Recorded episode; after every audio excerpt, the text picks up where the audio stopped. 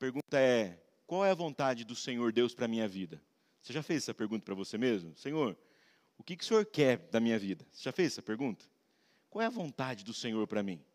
Eu tenho certeza que em situações da vida, do dia a dia, das coisas que a gente precisa decidir, é, novas propostas, a gente se fez essa pergunta, né? Senhor, o que é que o Senhor quer de mim?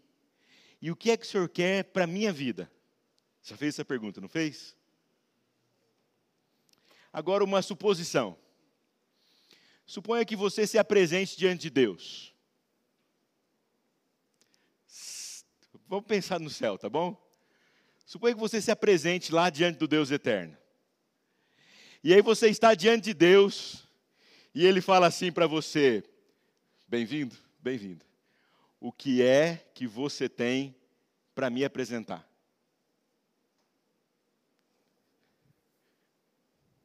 Suponha que você esteja no culto, sai lá da sua casa e vem para o culto e fala: Senhor, eu vim aqui porque eu quero, desejo ouvir a tua voz, para saber então qual é a tua vontade, mas também eu quero apresentar ao Senhor alguma coisa. O que é que você tem para apresentar ao Senhor Deus?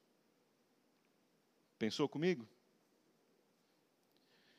Se você não sabe o que responder para ambas as questões, eu quero dizer para você que a Bíblia te ajuda. Nos ajuda a responder isso. Ela nos diz o que é que nós devemos apresentar e podemos apresentar a Deus e qual é a sua vontade para a minha vida. Ela diz isso, pastor James? Diz. Está claro lá na Bíblia? Límpido claro como jamais se viu. Não precisa nem desenhar, porque ele já fez isso. Nós lemos vários textos de Miqueias hoje, certo? E a mensagem também é lá em Miqueias, capítulo 6. Abra lá, por favor. Miqueias 6. E você vai ver que esse texto a gente não precisa nem demorar muito para entender e nem explicar muita coisa. Fala assim, pastor, tá aí. Não precisa demorar muito na mensagem, tá bom? Beleza. Vai ser rápido, porque está aí no texto. Miquéia 6, 6 a 8. Simples, porém complexo. Simples, porém profundo. Miquéia 6. Com que me apresentarei ao Senhor? E me inclinarei ante o Deus excelso? Virei perante ele com holocaustos, com bezerros de um ano. Agradar-se-á o Senhor de milhares de carneiros, de dez mil ribeiros de azeite. Darei o meu primogênito pela minha transgressão, o fruto do meu corpo pelo pecado da minha alma. Ele te declarou, ó homem, o que é bom e o que é que o Senhor pede de ti? Que pratiques a justiça e ames a misericórdia e andes humildemente com o teu Deus. Feche seus olhos. Senhor Deus, a tua palavra está aberta diante de nós. Rogamos ao Senhor que nos edifique agora também através da meditação do texto lido. Em nome de Jesus. Amém. Miqueias é um pequeno livro, uma pequena profecia, apenas sete capítulos, mas é um livro, uma profecia que tem, uns, tem três ciclos de profecias. São, no total, neste pequeno livro, 19 profecias. Julgamento de Deus, contra a maldade do povo e salvação são os temas que essas profecias circundam: julgamento de Deus e salvação. Idolatria, feitiçaria, ações fraudulentas, ações enganosas são condenadas pelo profeta. Mas o que mais se condena são a opressão ao pobre e ações que são ações injustas, que demonstram injustiça. O nosso texto abre o terceiro ciclo de profecias. E nesta terceira parte, portanto, de profecias, a esperança na escuridão é apresentada ao povo de Deus. Ações que agradam a Deus. O que é que o Senhor pede de nós? E quando nós nos apresentarmos ante o Deus excelso, o que é que nós teremos para apresentar? Está aí, meus irmãos. Miqueias era um bom presbiteriano, teve aula de homilética no seminário lá em Jerusalém, e ele fala para a gente de três coisas básicas. Certo? Primeira delas, prática da justiça. Os homens e mulheres de Deus não admitem e não se colocam de outra maneira senão contra a prática de ações injustas. Olhe para Miqueias, por exemplo, e veja exatamente aquilo que ele ataca. Ele ataca a opressão para com o que sofre, para com o pobre. O texto que lemos diz que o príncipe pede condenação, quer dizer, aquele que tem a lei em suas mãos, ele diz condene. O juiz aceita suborno. O reverendo Ailton diz que o texto não é de hoje, mas ele só diz porque nós temos essa informação. Se ele tivesse colocado esse texto no Inquietações, alguém diria assim: é de hoje. Mas tem lá, pode procurar em algum lugar, há essa denúncia. Os homens e mulheres de Deus não admitem injustiça. Olhe para a vida de Jesus. Olhe para a vida de Jesus. Apresentaram-no uma mulher pega em flagrante adultério. Flagrante adultério. Pedra. Jesus fala assim: não, amor apresentaram diante de Jesus crianças que ficavam fazendo barulho. Jesus disse: Deixai vir a minhas pequeninos, deles é o reino. Apresentaram a Jesus coxos, surdos, cegos, dizendo que, como vimos há pouco tempo, que isso era fruto do pecado. E Jesus disse: Não. O Senhor Jesus abriu o texto de Isaías 61, lá no templo, o Espírito do Senhor está sobre mim, pelo que me ungiu, para pregar a boa nova aos oprimidos, libertação aos cativos, o tempo da aceitação. E diz que nele estava se cumprindo aquela palavra. O cristão não fica isento. Não há, usando uma palavra dos nossos dias, isentões. Nós nos posicionamos contra toda injustiça, porque é isso que o Senhor pede de nós. Em segundo lugar, o texto fala que nós devemos, além de praticar a justiça, ele diz assim: ame a misericórdia. Talvez os exemplos sejam os mesmos que eu citei de Jesus, mas misericórdia é uma palavra que significa sentir a miséria do outro com o coração. O contraponto dela é corrupção.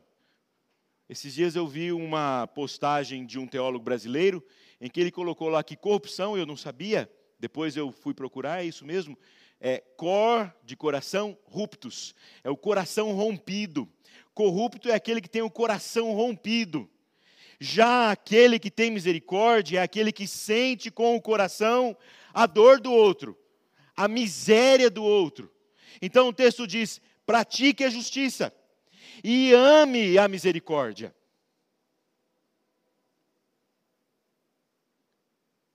Nós somos chamados para práticas e ações de misericórdia. A gente pode pensar nisso de várias formas, tá? Nos relacionamentos com pessoas que estão à nossa volta, com parentes, com filho, esposo, esposa. Um olhar com misericórdia, um olhar que cuida, que perdoa, que esquece, porque mesmo em Miqueias, o exemplo de misericórdia é o próprio Deus. Quem é o exemplo de misericórdia? é o próprio Deus. Ora, se Deus fosse colocar sobre nós e impingir sobre nós o castigo que nós merecíamos, estaríamos perdidos. Mas ele nos trata com misericórdia, não é? O próprio texto de Miqueias 7:18 é lindíssimo. Quem, ó Deus, é semelhante a ti, que perdoas a iniquidade, te esqueces da transgressão do restante da tua herança, o Senhor não retém a sua ira para sempre, porque tem prazer na misericórdia. E por que que nós insistimos em não agir da mesma forma? E não agir de forma a perdoar. Há pessoas que vivem carregando no seu coração o peso de ira e de amargura e de tristeza por longos anos. E às vezes não sabe por que, que há tanta tristeza no coração. Liberte-se disso. Pratique a misericórdia. Não é nem pratique. Ame a misericórdia. É isso, tenha amor por sentir a dor do outro. Pratique a justiça, ame a misericórdia e, por fim, mas não menos importante, talvez o mais importante de todos eles, ande, mas ande humildemente com Deus. É preciso que você ande com Deus. Então, se eu pudesse colocar numa palavra só, eu usaria uma palavra neotestamentária, que é a palavra discipulado. Ande humildemente com o teu Deus. Andar com Deus não é uma corrida de 100 metros, não é uma corrida de rápida, é uma caminhada, é um andar é estar com Deus dia a dia, é caminhar com Ele a todo instante. Não é só de vez em quando, quando a gente quer. Não é nem só no culto da igreja. Ou, oh, Senhor, hoje eu fui ao culto, já andei tudo que eu precisava andar com o Senhor da semana, beleza? É todo dia, diariamente. Ande humildemente. Porque eu fiquei pensando durante a semana, por que, que essa qualidade do andar com Deus está colocada aí no texto? Né? Ande humildemente com Deus. Há várias respostas, ao meu ver, mas uma delas, talvez a melhor e a mais necessária, é a de entender que eu sou servo e ele é senhor. De que eu sou o discípulo e ele é o discipulador. Que ele é quem manda e eu sou quem obedece. Eu estou andando humildemente com Deus significa que as minhas decisões, as minhas vontades estão debaixo da vontade dEle. Andar humildemente com Deus significa que as duas coisas anteriores, praticar a justiça e amar a misericórdia, estarão sendo aprendidas na caminhada. Porque vai haver momentos que eu vou praticar injustiças. Vai, porque eu sou pecador porque eu olho para uma pessoa em situação de rua e eu não me compadeço dela, porque eu olho para alguém que está em depressão e eu acho que é sem vergonhice, porque eu olho para uma pessoa, uma minoria, e eu digo assim, é, porque você é um, é um vagabundo, porque eu olho para situações da vida e acho assim, ah, isso aí é porque você, enfim. Há situações em que eu vou deixar de praticar a misericórdia. É por isso a última palavra é a palavra de andar lado a lado com Deus. É por isso que é por isso que a Bíblia usa o exemplo do casamento para falar da nossa relação com Deus. Quer conhecer alguém? Case-se com ele. Ande dia a dia. É no dia a dia. Quer conhecer alguém? More com ele. Quando a gente. É mais ou menos quando você viaja, né? Você vai viajar, passeia, o lugar é lindo. Nossa, eu quero morar naquele lugar. Vai morar para você ver como é que é. É diferente. Quando o Hertão namorava a Flávia, era, bonito, era gostoso, era uma delícia. Tá certo que tinha umas coisas aí que é melhor não contar, né, Hertão? Brincadeira. Gente só faz isso porque o menino é bom. Ande com Deus. Andar humildemente com Deus é aceitar a sua correção. É entender que Ele é tão bom que, apesar de todas as nossas falhas, Ele continua cuidando de nós. O que é que Deus quer de você? E o que é que você vai apresentar diante do Deus excelso? Justiça, misericórdia e discipulado. E andar com Ele. Não fique mais em dúvida, então. Quando você se ajoelhar na beira da sua cama e disser assim: Senhor, qual a tua vontade para a minha vida? Você vai dizer: Eu lembrei.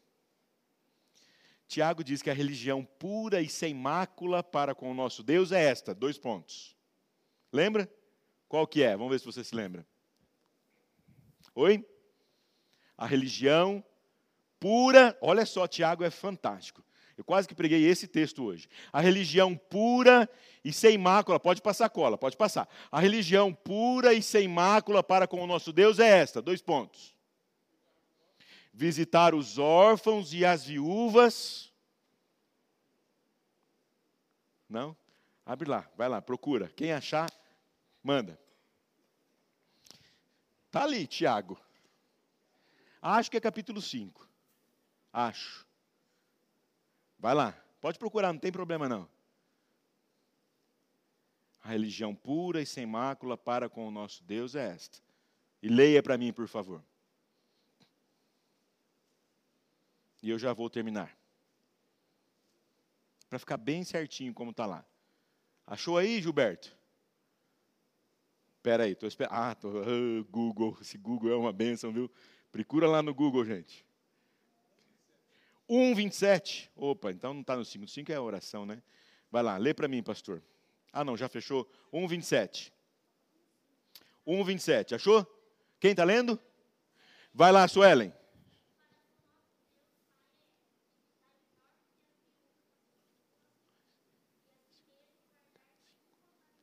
Então, beleza, religião pura e sem mácula para com o nosso Deus é esta: visitar órfãos e viúvas nas suas tribulações. Veja, prática da justiça, amor à misericórdia e a si mesmo guardar-se incontaminado do mal. Está claro? Anotaram? Vamos praticar? É agora que pega, né? É agora que são elas. Que o Senhor Deus nos ajude. Amém? Amém.